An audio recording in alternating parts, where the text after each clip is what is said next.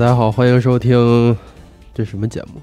我是八号我是安，我是天，啊，这是一个从未有过的阵容。这个咱这期节目呢，因为这个月好像二十四号那个逆转裁判四五六的合集就要发售了，所以嗯咱们就借这个机会，呃，再聊聊逆转裁判。哇哦，呃，但是这期我们不太会聊四五六，因为我首先我不太喜欢，然后好像安老师没没玩五和六是吧？对，啊，然后阿天也是，我是卡在了五的结局，至今未通。那那卡我还是首发买的。呃，我也是特就这四五六里面我最不喜欢就是五，因为啊我印象里五代好像是我从小到大唯一一个玩到一半就睡着了的游戏，哦就真真睡着这游戏真的很容易睡着。啊？是吗？你嗯觉得一二三也很容易睡是吧？呃不，一二三不容易睡，它的睡着程度是那种就是渐渐强，啊，然后 越到后面越容易睡嗯着，因为玩法比较雷同。呃五代五代我觉得就是难以忍受，不光是按键的那个设计，包括它那些新系统，嗯，还有什么结构失衡这种都是太宏观问题。我就觉得五代单从写作它这个水准来看也差了很多。我现在回忆起来，五代就是唯一的印象就是废话特别多，而且很无聊。嗯，反正这这是不是对这人家这新游戏发售不不是特别好？我们今天是是赞美的，不是来 批呃，判的。赞赞美是这个系列啊。嗯啊，四和六其实还是不错的，嗯哦，虽然我在我心里没有巧周那几个这么好，嗯但是这期主要的主题我还是想覆盖的，就是巧周的逆转裁判，就是一二三，还有大逆转裁判一二，这个你们嗯都玩过吗？嗯三没 DS 没没玩全过。三 DS 那个是吧？嗯，啊、但是这个系列的这个什么历史地位啊、开发秘闻这些东西，咱们就不聊了。首先，我觉得这个你查查资料，聊太多了啊、而且咱们哎，最近好像那个会员节目 Red 老师有一个这个游戏精读系列，哦前些日子也是更新了这个逆转裁判的内容，就是更深度的，大家可以去听那个。嗯啊，那么咱们这期聊什么呢？我觉得，呃，逆转这个系列最有意思的东西，就对我来说最有吸引力的东西，就是大概两条线，一条是推理，然后另一条就是搞笑。嗯然后我查了查，这个也是乔州本人最大的两个爱好。那推理，咱们其实之前也有过节目了，这是个一九年吧，好像录过一个法庭推理的这个相关的内容对所以合适的节目，啊，是吧？嗯，所以这期我就想聊聊搞笑这一块儿。我们另辟蹊呃，径对，另辟蹊径，从这个莫名其妙的角度，我觉得这个系列最有意思的点在于，它虽然这个故事都是这个凶杀和阴谋哈，但是它特别不严谨，而且特别不严肃。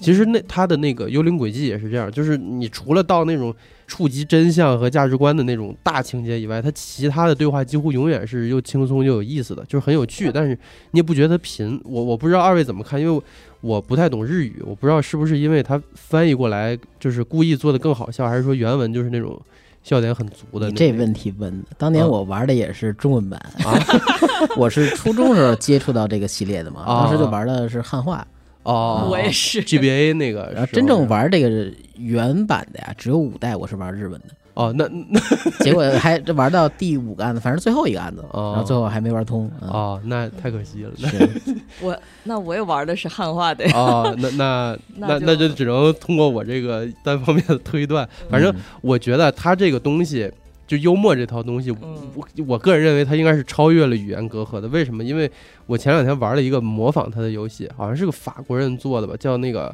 飞禽律师之事件簿》，你们啊知道吗？就是那个鸟。嗯，对小动物的那个，对，就是其实里面全是，就是啊主角是两只鸟，嗯是是，然后就是也也是这一套系统，它那名字就叫叫呃 Aviary Attorney，就是嗯梗的那个 Ace Attorney 的名字嘛。嗯然后它整个那个结构就是逆转裁判那个调查加庭审，然后重对话。但是它讲的是一个 法国那个二月革命前夕的故事，它是一个自己的特别有历史情怀的故事。哦这个团队我不了解，但我玩了之后，我就觉得他们应该是真的很喜欢逆转裁判，因为他他不是仅仅借了一个壳子，他套用的不是推理这个模式，他们那个对话走的也是很高密度的幽默路线，就是那种嗯三句话一个笑点那种特别逗。而且这个游戏虽然它很短，但是它有点，我觉得有点巧周神韵的地方在于它的搞笑没有破坏它故事的严肃性，我觉得这个是特别高级、特别难得的一点。巧周那几代的这个逆转裁判最值钱的，我觉得也是这个，就是所以，我每次玩到后面那个四五六，我都觉得。就就是就是从单从文本上来说，确实是感觉上没有他那几个这么这么有意思。然后我查了一下，就是巧周本人他很喜欢的一个推理作家叫那个泡板奇夫，嗯，他曾经好像是个魔术师是吧？然后后来开始对啊，哎，我想说泡板奇夫的书，我我们之前就我之前写写文章在节目里。推过啊，不是在节目里，在咱们 app 里推过。他就是一个特别喜欢用一些小技巧去捉弄读者的那么一个作家。他会把他有一本书叫《死者和生者》，他是会把那个书页就全都连页没裁，然后你没裁，你读可能读翻着那么二十三十页，然后是一个故事，然后你把所有的书页都裁开，然后它变成一百多页，又是一个故事。哦，这样的一个作者，对他这这个可能跟他这魔术师的这个生涯有关系。他特别喜欢搞这个，而且他文风其实也是比较幽默。的那派，嗯，这个是对巧周一个影响，但是我觉得还有另一个东西是对他影响更巨大的，就是漫才，就是也当然还有短剧这些东西。其实如果你对日本的这个喜剧形式有所了解的话，可能你在玩逆转这个系列的时候就已经能发现一些共通点了。这个东西我恰好有一点了解，但又不是特别懂。所以今天大家你看到这个阵容，我拉的是这个 全办公室最懂日本搞笑艺人的安老师，还有这个日语大师没没阿天来助阵。别别瞎说，别瞎说，别瞎说。我们俩是这个听闻巴老师有节目，然后这全办公室都说想跟巴老师这样录节目，根本就没人搭理我。我们俩是抽签选中的，被选中的孩子。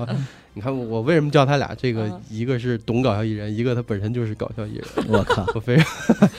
安老师，我我印象里，我刚来办公室，然后安老师桌上摆着就是那个当烫的那个。哎呦，别说了，最近有 这个事儿了，最近出事儿了，这破那什么了，破防了，可以绝版了，你这个绝版了，卖不出去了，咸鱼都没人买了。然后，哎，他没没实锤是吧？啊，也就说没实锤吧，但不知道呢，也许这节目上线了，对，就有实锤了。啊，反正安老师非常懂这一块的啊，这个大师。所以这期节目的本身出发点呢，就是从搞笑这个角度聊逆转裁判。其实其实很奇怪，因为就是你分析笑点这个东西，不就和解释笑话一样吗？就就是又又尴尬又无聊。所以我我想这期就不会聊特别重度的内容，像什么日本喜剧的发展啊，什么具体类型那些东西，我觉得离题太远了。就是我还是尽量从游戏本身的角度聊起来，就是应该比较轻松、比较愉快。只要玩过逆转裁判都能听啊。而且应该挺尬的，没玩过也能听吧？没玩过，你你是有点了解也可以听啊。反正大家做好心理准备啊，应该挺尬的。行，那个，那咱就开始正题，叠甲叠的太多了。现在就先说说漫才这个东西，嗯，这个是巧周一大爱好。其实这个东西形式和咱中国的相声很像啊，就是两个人，一般是两个人对话嘛，讲段子，然后一个捧哏，一个逗哏。但日本叫装傻和吐槽，但是漫才的节奏非常快。说相声可能一下就半个小时就出去了，但是漫才可能五六分钟一个段子就结束了，那个语速也挺快的。嗯啊，这这什么叫装傻？什么叫吐槽？装傻基本就是胡说八道吧，就是说一些不符合常理的话。嗯，八马褂啊，八马褂胡说 啊，那边给褶。差不多，就是你你学术一点说，就是把笑点藏在傻话中间嘛。然后吐槽呢，这个因为早年这银魂的影响，咱们这边也已经很接受这词了。其实就是对傻话进行纠正和评判，然后把他们这个笑点藏起来的笑点挖出来嘛。就比如咱们，我举的例子都是咱自己节目的例子，就是咱们前些日子录那个告解室投稿，有一个说割包皮的那个，安老师说第二根半价。然后我说哪来这么多根儿？这就是这不就是 一个装傻一个吐槽，这就是一个来回 对。然后漫才其实大概就是这样，就两个人这么你来我往的，争取每一句都能逗笑观众。但是他们这套东西发展了很多年，好像说从三几年就已经有这个雏形了吧？所以形式上也没有那么死板。有时候它不一定是两个人，有时候三个人或者更多都有。就相当于群口。哎，对，群口相啊，对这个相声，这个两个人叫对口相声啊，就好多人叫双口相声，太奇怪了。对口相声啊，群口相声。然后呢？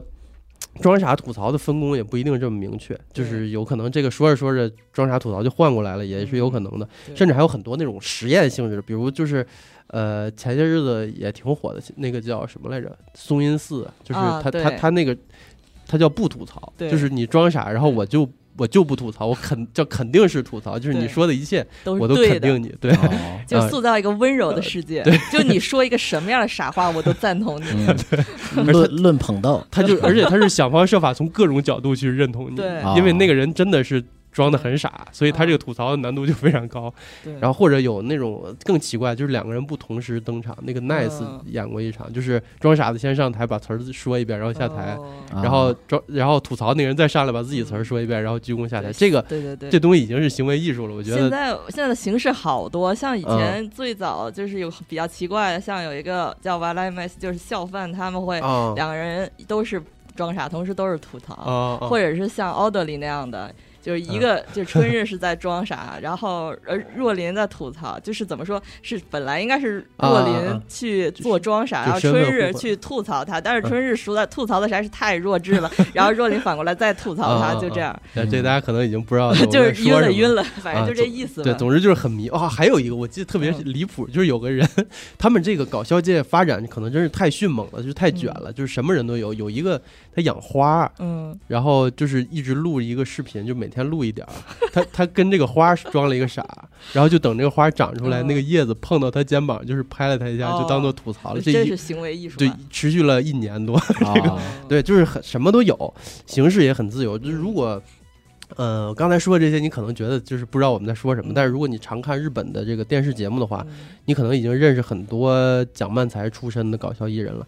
呃，就现在的这个日本综艺界来说，这群人可以说是中流砥柱，因为漫才讲得好，意味着语言能力强嘛。这个其实是主持节目的基本。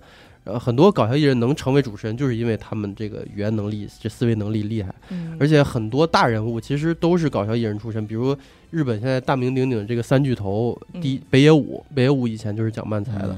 然后塔摩利就是那个《世界奇妙物语》那个老头戴墨镜那个，他也是搞笑艺人。然后第三个是名师家秋刀鱼，这个大家应该也都认识，他是以前是讲落语的。他们有这个三巨头的，对，叫 Big Three，对，三幻神，对对对对对，就是那个，就一提就是 Big Three，然后下面再下面一层就是现在最大咖，就是刚刚说的这个前两天刚出事儿的这个当当啊，大家如果看过那个二十四小时不准笑和什么水药啊之类的朋友肯定认识，然后还有很多了不起的人，他们都是跨界的，就比如那个川岛邦玉，就是 Cookie。他他是对，也是画家，人啊，经常办展呢。对，好像在国内也办过。对，画一些非常行为艺术离奇的画。他本人也是个行为艺术。对 对，还有非常抽象。对，长得也很抽象。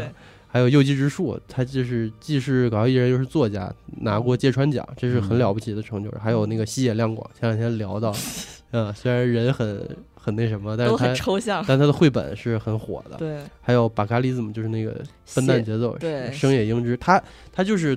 就是有以这个头脑好著称嘛，然后最近做编剧也是风生水起。这个重启人生就是他的剧本，嗯啊，这个其实搞笑艺人在人家那儿是一个，他不光是谐星，他是会会就是做好了能做出很多其他不同的成绩来了啊。其实我其实我发现录播客也能从他们这套东西里去，已经就你找到自己合适的位置，这个节目可能会会效果更好。比如比如你们天天 A C G 节目。就咱们 下次你得来啊！咱们，对不起啊，这个天叔，天叔明显就是脑子好、反应快那种，所以而且他比较毒舌，所以他做吐槽就非常合适，哦，对吧？然后豆哥是比较憨直的那种，所以他就适合装傻。对，然后大巴是这个，他就是二次元本人，所以他只要做自己就行了。你们三个就是各司其职，所以你们那个节目就是非常自然，非常好听。三言两语把我们的节目说透了。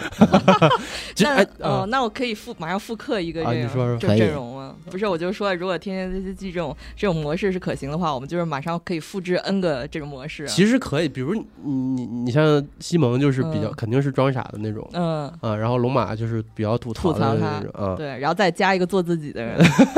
做做自己都其实主这核心有这两个人都这个节目就能走起来，再加一点就给点不一样的东西。这这这个这个瞎说了，就是说有点远了。咱说回到漫才，其实他这套装傻吐槽的这个写作模式，它不只是搞笑，就纯从编剧的角度来说就很值得借鉴。而且这一套东西是经过长久以来的验证的。呃，有个漫画家叫村田雄介，大家应该知道，他就是以这个。就拼命工作和这个画力非常强见称嘛。他他有本漫画叫《村田雄介的漫画教室》，这里面记录了一段他去请教富坚义博这个创作技巧的一段经历。他说：“富坚老师，为什么你的这个故事就是就是在少年漫画里是非常的不密度非常高呢。然后富坚说，呃，我写对话基本上就是在写漫才，这是原话。他说这个环节比画分镜还要早，大家可以看一下时间轴，我把这个图放在那儿。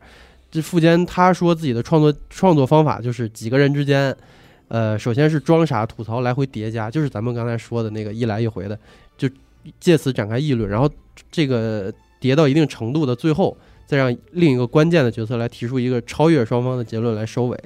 就是，呃，你带着他说的这这句话，你回去看猎人，你会发现特别明显。就比如第二话，那个雷欧利和库拉皮卡登场那话，还有猎人考试里经常出现这种，就是互相装傻吐槽，然后最后收尾的。就你们两个看过猎人吗？看过，因为那个猎人我就记得是文本量很大，对对对，就狂，而且越到后面越大啊啊。安老师好像没没看过，他的概概念啊，概念也很多嘛。行，我我一直在说啊，我这也放到那个时间轴，我我稍微讲一下，就是大家可以翻开你手上的这个 《猎人》第一卷单行本的第二话，就是很早期，这个有一个船长问这三个主角为什么想当猎人，然后雷欧利说：“你问我就回答你，你又不是考官，我为什么告诉你啊？”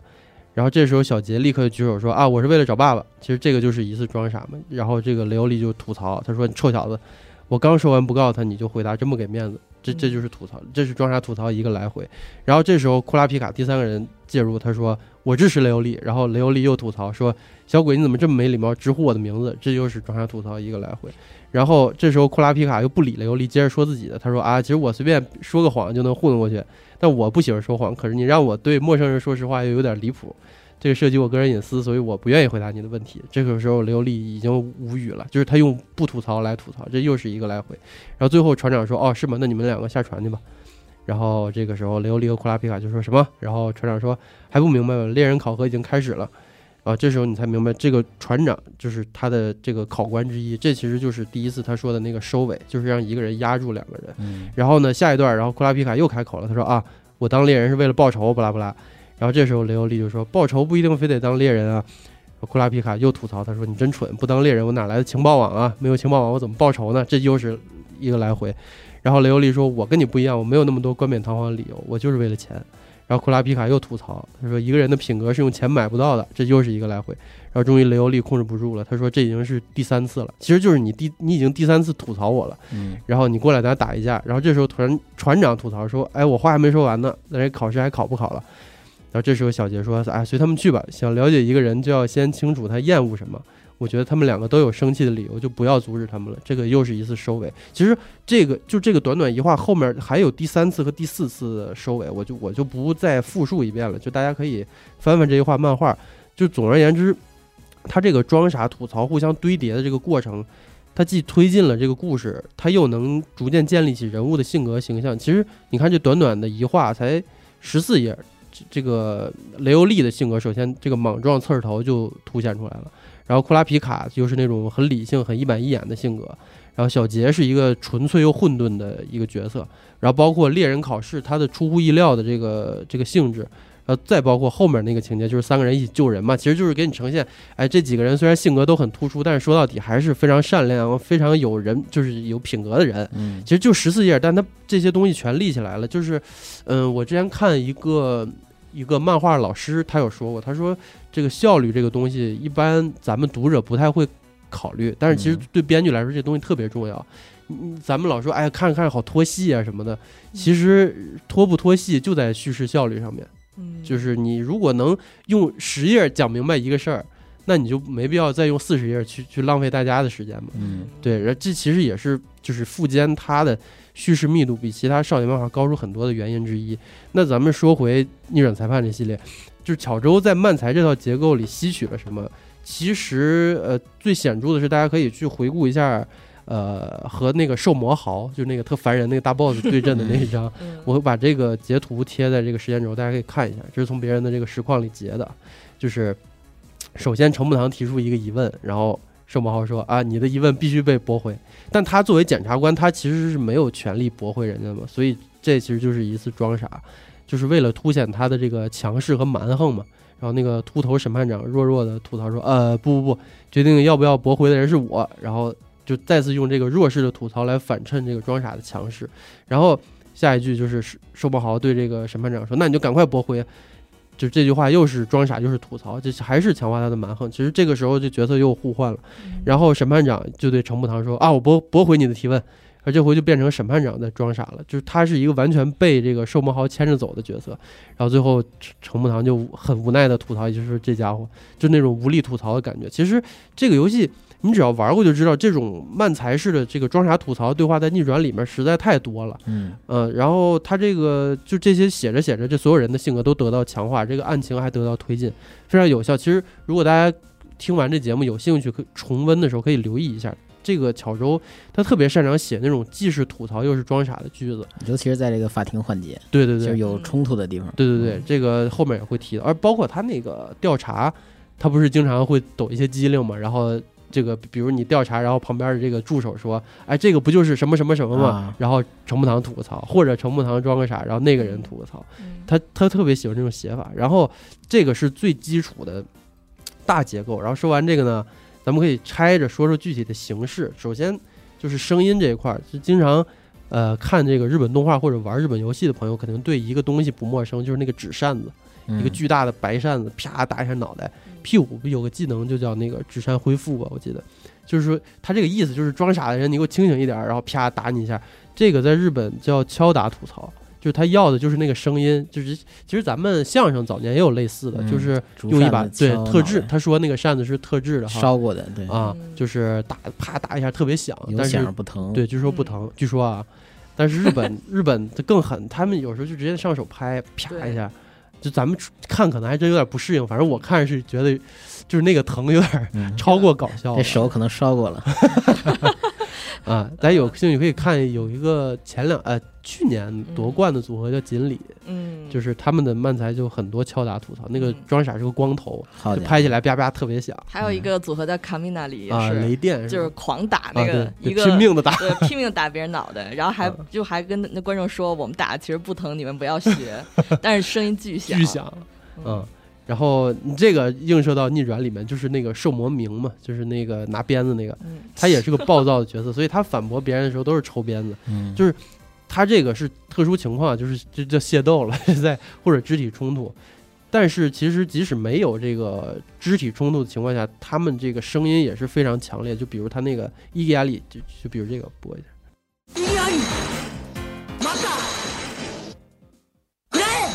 还有音效的。就他他他不光是那人声，他还伴着一个那个，嘡啷啷那个噔一声那个东西。其实前几部这个程步堂的声音好像都是小周自己配的。对。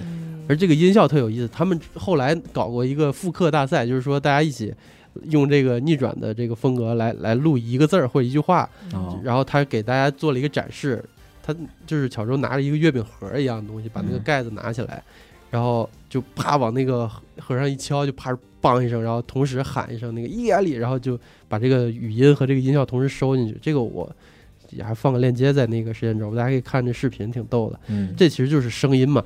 然后就是节奏，其实节奏这个东西很难说明白，简单说来就是语速，就是每句话间隔的时长。就一般来说，吐槽的这个语气越强烈，句子越短的时候，这个速度就应该越快。比如，呃。比如我，我跟龙马说，我说不会，龙马不会是铁二次元，他他肯定没等我说完，他就立刻回我，他说你才二次元的，就是这种，就他这个立刻回你就比等个一两秒再吐槽更有意思，因为这个回答大家都能想得到，就这种特简单、特短促的，他必须得抢在听众反应过来之前快速说出来才有意思，嗯，否则他就得想出更有意思的回答才行，就是那就可以稍微慢点，哎，大家哦，有个更好的，就比比如我说龙马，你什么时候录荷枪实弹，然后他立马回去不录。其实就是那种，就那种快嘛，又短又快。这样？哪壶不开提哪壶 是吧？确确实很搞笑哈。对，我不在的时候，他老他老怼我。嗯。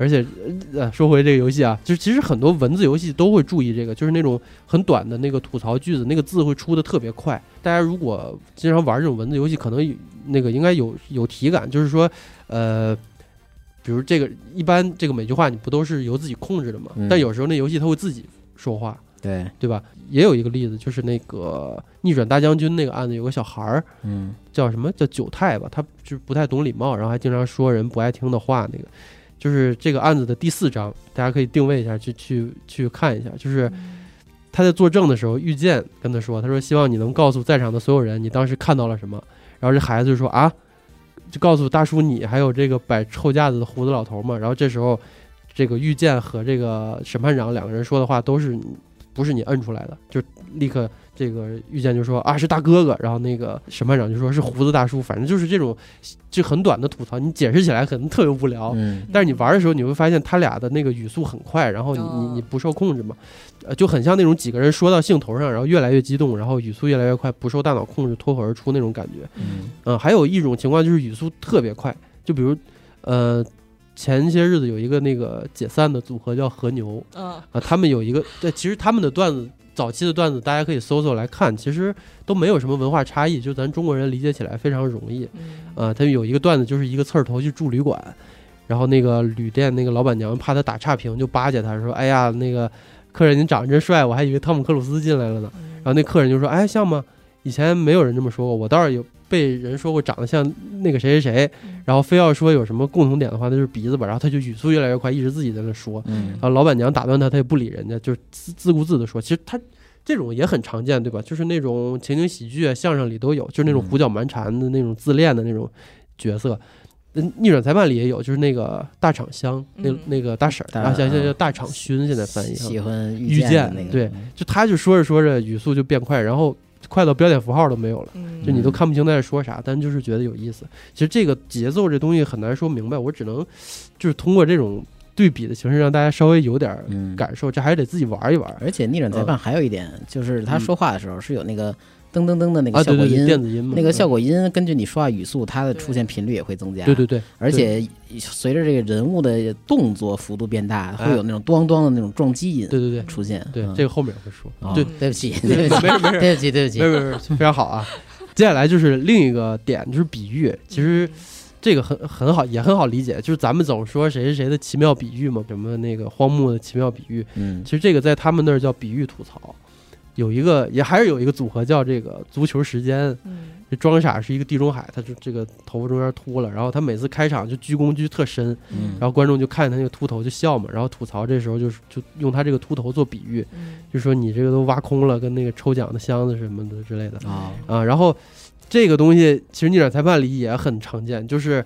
也有秃头的比喻，就是《大逆转》里面有一个，就是初始敌人那个雅内，他的祖先叫雅内无土，我一直以为叫武士了，就他就是个秃头。然后后面他这个额头长出了一撮稀疏的头发，然后他这个时候他说：“你看，他们当时说在明在用明治维新做比喻，他说你看我这片已经荒芜多年的大地，如今又长出了名为希望的嫩芽。”就他这种比喻 特别精彩，而且特别频繁。其实我玩到《大逆转》的时候。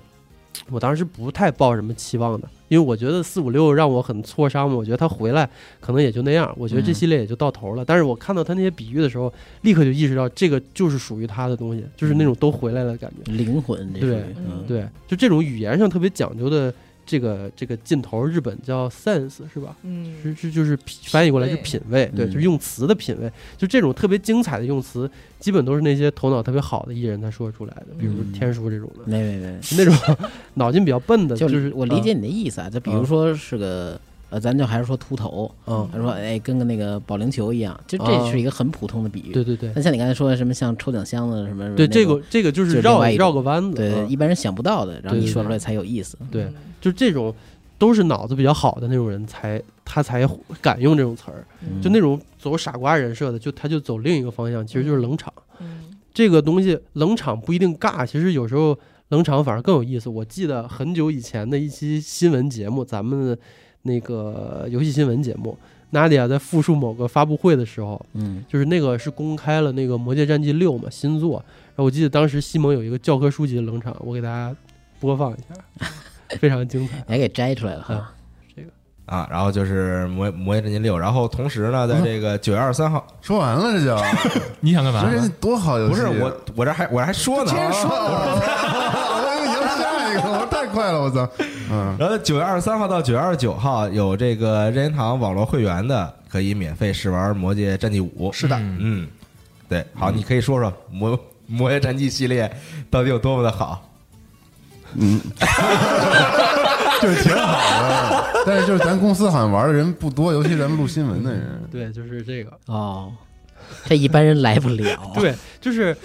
这个东西其实也也很有技巧的，虽然西蒙可能当时没有什么技巧，就是对，这主要就是什么，就是没有技巧的是最大的技巧，全是感情，天然的最厉害。对，就就是就是咱们可能一般觉得这冷场又不是他们日本独有的概念，是吧？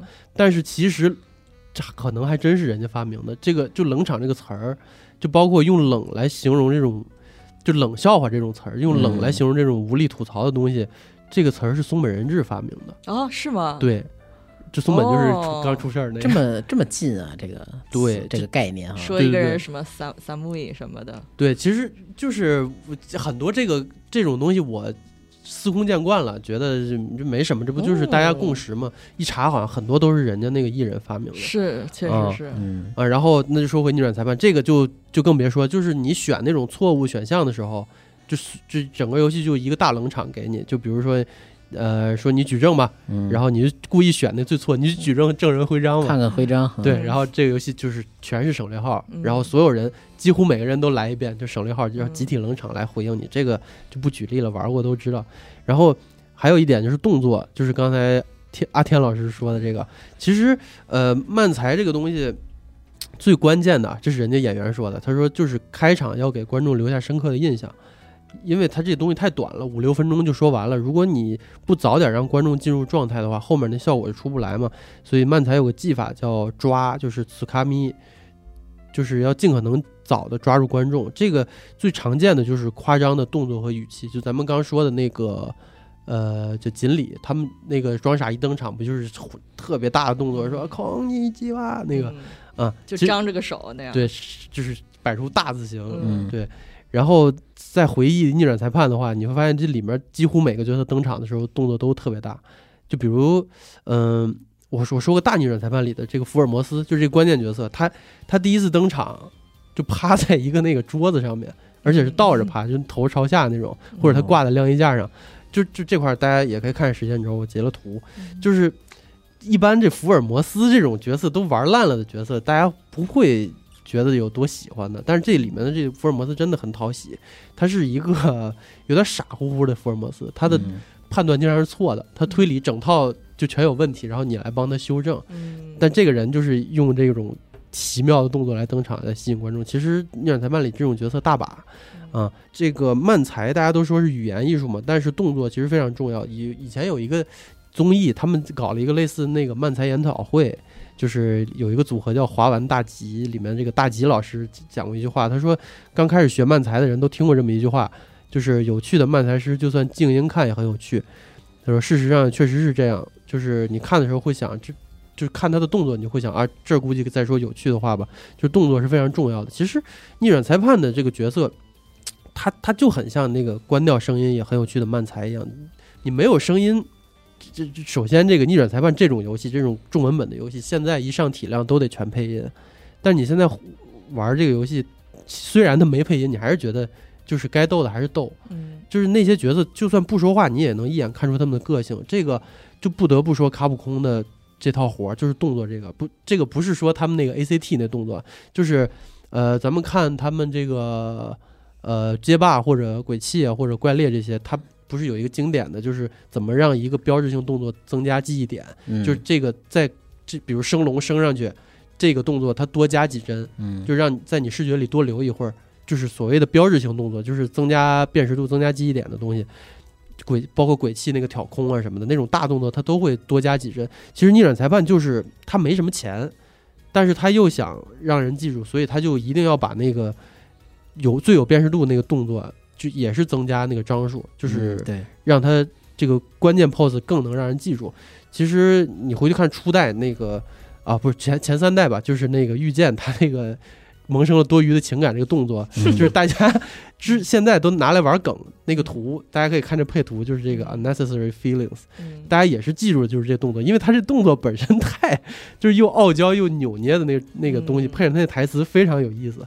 然后包括那个表情，对对对，然后包括那个丝剧情景，这这个字在这儿就念丝啊，我查过，就是那个绿衣服那刑警啊，但是呃，我一直以为是密句。呃，我我也以为是密，后来我查就是日用日语这个词，就他就当丝讲的时候就是丝，对。然后他大家如果记的话，这个人他经常在剧烈的呼吸，就是啊啊，就那个胸口一直在动。对，就是你你一下就觉得这个人他是个冒失但是又很善良的人。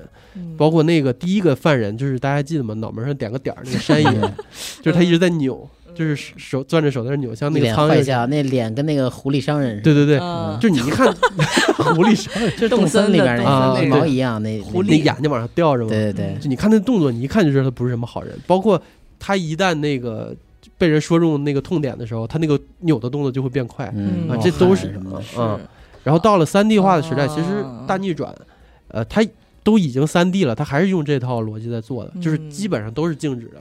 但是动起来就是在很微小的地方动，它整体是保持那个最有标志性的那个动作的。嗯，呃，就反正就是让你一眼抓住这特征嘛。其实这种东西你说起来好像觉得太就太夸张了，就是这种心理活动全都外化到肢体动作上。但逆转裁判它本身就是个不严肃，它是就是个夸张对庭审喜剧，所以这个夸张的东西反而让它更有意思了。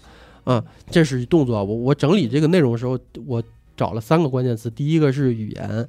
第二个是动作，第三个就是思维。嗯，这个思维这点其实比前两个还要难说明白，因为前两个除了尬也就还好，但是思维这个东西比较抽象。嗯，所以我就解释之前先给大家介绍一种日本的语言游戏，叫大喜力，叫 Ogiri。嗯，这个东西怎么说？哎，大家平时会不会看这种就是类似脑筋急转弯的这种综艺综艺节目呢？不会，它它它其实你说白了就是。给出一个题，对，然后大家想一个有趣的答案，嗯，对，其实说起来就是这么简单，但好像不太能概括。它是“大喜力”这个词，原本是歌舞伎，从歌舞伎来的，原本是叫这个 “ogiri”，就是大切切是切切饭的那个切切饭 切菜的那个切饭切菜的那个切。你在家这么做做饭的是吧？不是，是他是那个，就是比如一出戏，他演到结尾了，就好像类似一个安可那样子。但后来觉得这个“切”这个字不吉利，就把它改成了更音是相同的，但把它改成了更吉利的字，就是“喜”，欢喜的欢喜喜，然后是吉利的利，吉利的利，就好像那种呃，你看着也快乐，然后我表演的也也高兴的那种感觉。呃，后来这个词儿就从那个歌舞伎这种传统有点传统艺能啊，转变到这大众的视野，就有一个节目叫笑点笑点啊，它之。呃，他就把这个大喜力变成了一个纯粹的脑筋急转弯大赛，就是说我给你说一个说一个题，比如说，呃，在集合网里最不可能出现的主播是什么啊？然后呢，你就可以用这个一一秒钟、两秒钟的时间反映出一个一句话的答案，然后这个答案必须要是逗笑的，有意思啊。对，或者是这个题可能不是一句话，是一张图，比如说是一个现在更火哈。我举个例子，比如说好像是一个西蒙的照片然后可能嘴里在说着什么，然后这有一个对话框，对，你就然后他表情可能是个什么样的，完了你就你就给他配一句话，他现在正在说什么，但是得是搞笑的，对，就因为这个就类似脑筋，就把它理解成一个脑筋急转弯的答题活动，因为可以衍生出好多有意思的玩法玩法，所以就产生了好多综艺节目是玩这个的，比如说大家很熟悉的一个叫《Epon Grand Prix》，就是叫。一本大奖赛，一本大奖赛，然后这个好多国内的什么 V 这个这个这个叫。Vtuber 在玩这个梗，对，就是从这儿来的。如果大家有兴趣，可以去看，有好多人在汉化这个节目。对，然后还有那个坐王，坐王，哎呀，最喜欢的坐王，大家一定要看，是叫呃座椅的座，座位的座，国王的国王的王。他也是把大喜力这个游戏衍生出了很多玩法。对，而且也有好多人在做汉化，然后 蚁人，对蚁人，然后他是那种玩抢椅子的游戏，然后大家的每个人的椅子后面都写着一类型的题，嗯，你没抢到那个。人你就要去做这个题，但是你去挑战那个椅子上的人，就类似这样的，嗯，就能感觉到你要玩这个，你脑子必须得快，对对对对快，对对对。啊！他们还组织，我前两天刚看，组织这些特别不擅长这个大喜力的艺人，笨就是笨人，对，和那个杰尼斯的。三个偶像哦，我看过那个，怎么说呢？不擅长哦，对我刚才说回我刚才话，不擅长这个不一定笨啊，他只是可能就真的不擅长这种快问快答形式的。对对对，他他的思维不在这块。嗯，对。其实现在哇，说的很深入，我操，就是就其实现在这个东西最火的反而是那个看图说话那种类型了，因为跟这个跟这个社交网络发展，大家可以在下面写评论那种。对对对，微博上我记得以前有一个叫什么日日式冷吐槽，对，其实其实这个说法。不对，人就叫啊，他这个看图写这个学名叫下新的 hitokoto，就是看图说看图说一句话。对我这儿放点图放在那个时间轴吧，这个大家应该看一下就知道是啥意思了。啊，之前那个哆啦 A 梦系列特流行，就就已经变成二创的程度了。就那个静香变成一个杀人不眨眼的魔头，对。然后呃，还有一个例子就是刚才那个安老师说的那个一一本大奖赛，有一个经典回答，就是那个巴嘎利怎么就刚说的那个编剧，他这个配图是一个鳄鱼叼着大象的鼻子，大家看时间轴，这个其实前面已经答过一轮这个题了，就前面那个人说的答案就是。那个讲鬼故事，你不能讲完自己就走了呀，就是那种拽住别人嘛。其实这个还是比较常规的思路。然后这个时候，这个巴嘎利兹姆他他的答案是胃镜，就是这个鳄鱼不是这个大象那个鳄鱼做胃镜。哎，我这是在解释笑话。我操，就是这种东西，其实他你想比别人有意思，你就得就是你得比别人多绕个弯子嘛。你要跳出他那个正常的思思考的回路。对，这个阿梅 talk 这个节目做过一期，就是。让两个很擅长这个大喜力的艺人来教 一堆不擅长这个的人来怎么答，就是他们有一道特别经典的题，就是说这个题是“笨蛋笨蛋学校的校规是什么？”嗯，然后比大家就说啊“笨蛋笨蛋”，然后就都从这个笨蛋的角度来出发，比如说呃什么加法不能算对啊什么的，就是这种就是大家一弹幕上都会回答出来那种问题。然后这个时候呢，这个 做王的这个。做之鬼就是这个 西田老师，就一个长得像关羽一样的人。祝愿关羽。对他，他给大家提供了一个思路。他说：“我的答案是，啊，笨蛋笨蛋学校的校规是每天早上朝着聪明聪明学校的方向大喊，这个国家就拜托你们了。”就是他的东西不光有意思，还还得有点出人意料才行。然后他给大家这个。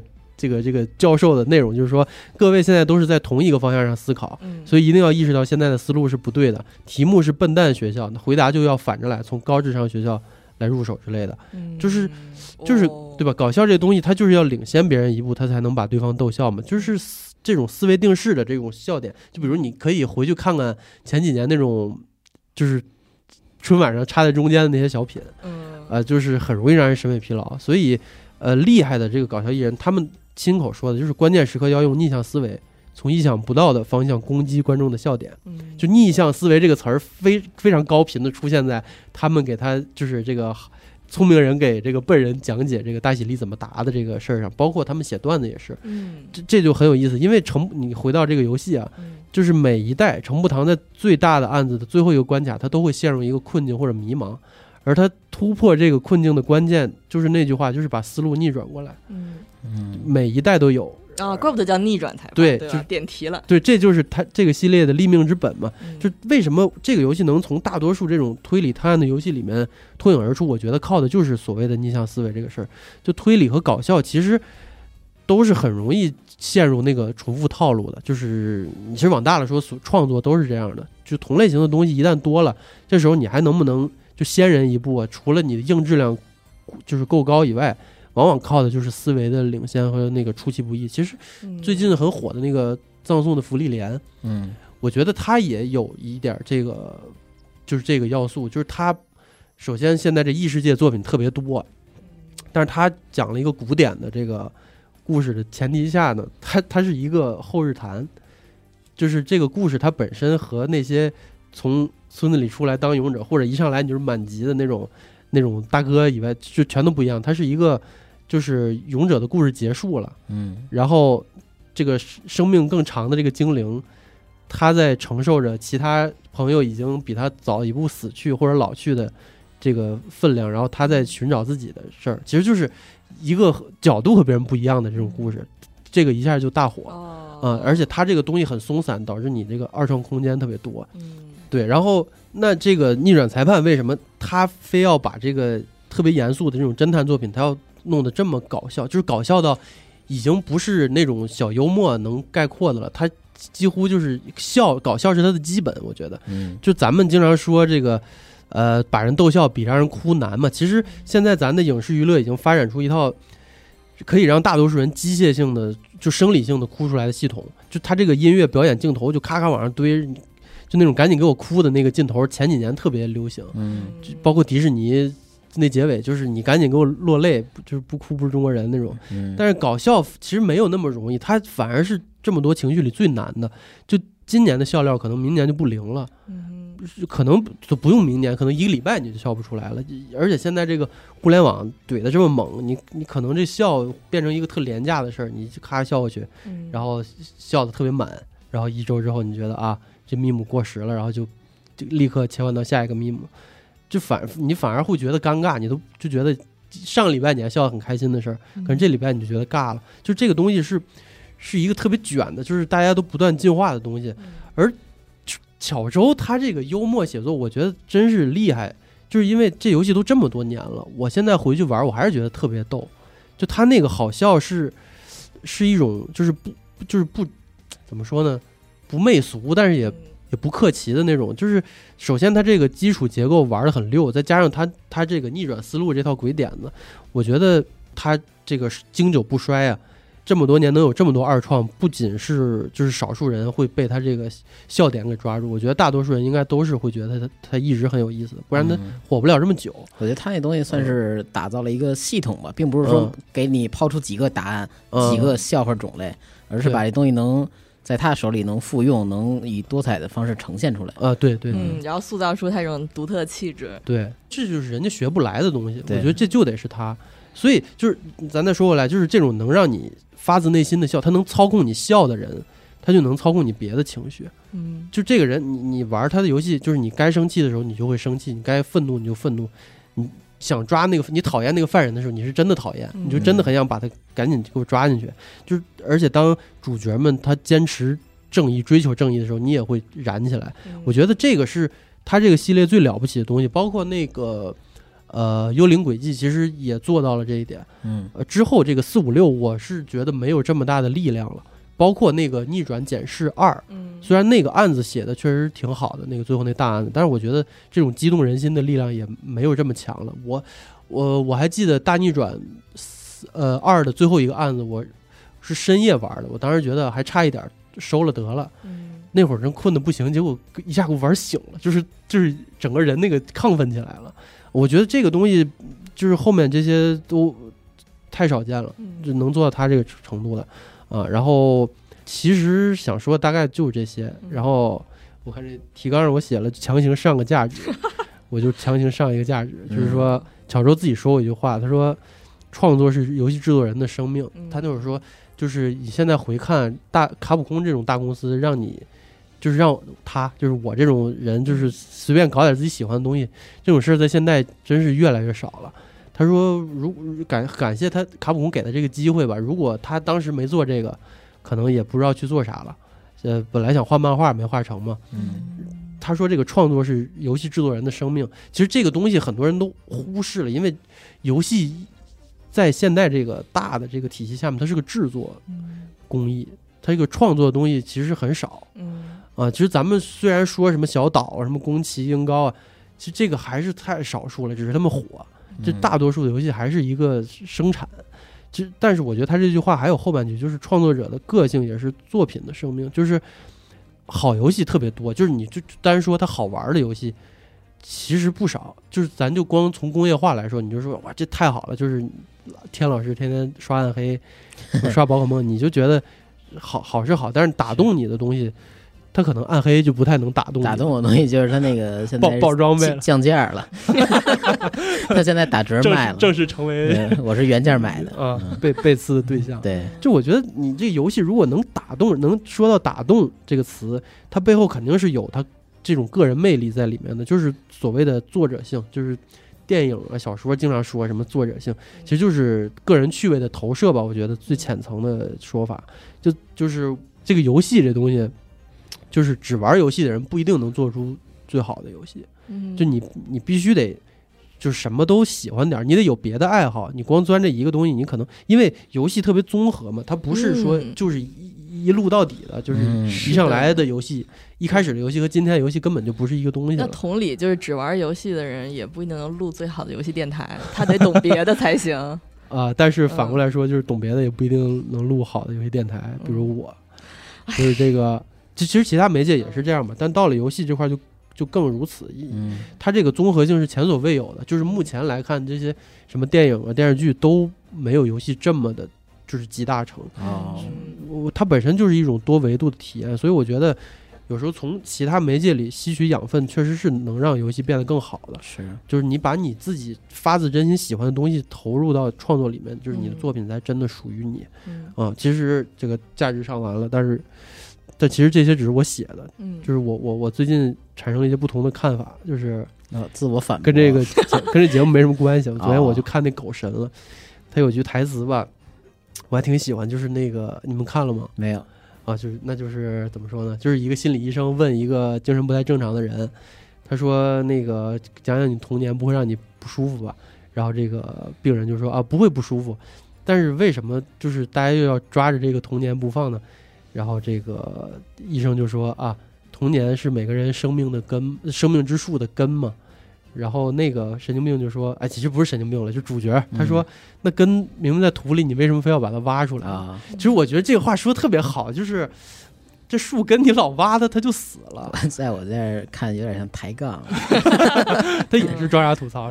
就我觉得这树你老挖它就死了，你这老挖人家根是啊。就是咱们好，就是尤其我们做这视频总是什么挖掘这个作品的根源、创作源泉什么的。首先，我们也做腻了这事儿；其次，我们就是做到后面，确实觉得这个事儿有没有意义？人家作品这东西是个浑然天成的东西嘛，嗯，你你给人拆开揉碎了，看看根儿，特不尊重，感觉。啊，这 看看根儿。确实不太好，在吗？对，所以我虽然这期节目是做这事儿，但是我就是就是自我反思一下，就是以后我我就少做这种节目，嗯，就是还是录点让大家 真正开心的。就明明这期是一个跟搞笑有关的节目，但是一点也不搞笑。那我们以后录这个纯搞笑的节目吧。对，所以大家都喜欢录合适，喜欢听合适，喜欢听这个《胖哥传》。胖哥传早完结了，别提了。我我我每期都我听好几遍了，《胖哥传》。行行，啊，咱站好像有人专门总结了这个嗯《胖哥传》的这个合集，是吧？就是把我之前说垃圾异世界动画给剪一块了，是吧？啊，那个那天我在群里看到了，我们有人发现，哎，真真有人干这个事儿啊，挺挺厉害，感动。嗯，其实《胖哥传》不就是凸显这个吐槽？特色的一个啊，对一个东西吗？就他在作品里边装逼，然后我在节目里边吐槽他的行为，是是这么一回事。对，反正哎，怎么说呢？这期节目就是尴尬落幕吧。别呀，一点也不尴尬。这四五四五六这个要卖了，但是大家，哎，我觉得，呃，你你如果只玩像我一样是那种特喜欢巧周，然后后面的不太想接触的那种人，其实玩玩也也未尝不可。就是首先四的。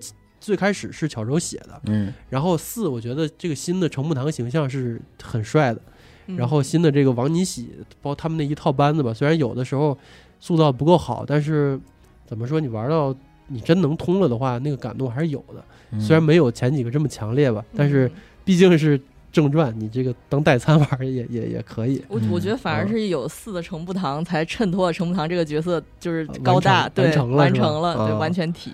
哎呀。那而而且我其实更想推荐大家玩玩大女人裁判，它可能涉及一些问题，它没有汉化吧，大家可以应应该应该有补丁，就很早之前它出这个合集之前就有过汉化补丁了，呃，大家有兴趣可以去玩玩，我觉得那个是，呃，怎么说呢，就是巧周回归的这个劲头最猛的。虽然这游戏有个问题，就是它拆成两部卖，但它其实是一个游戏，哦，就是你只玩一的话，你会觉得没。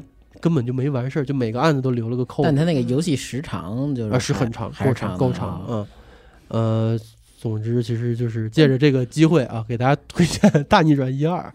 可以，可以啊，还有那个《幽灵轨迹》，如果没玩过，大家也可以玩一下，非常有意思。而且那个游戏独一份了，我觉得很难，就是大家不太，你你照着他那个做，做不出来什么东西。嗯，非得是他不可。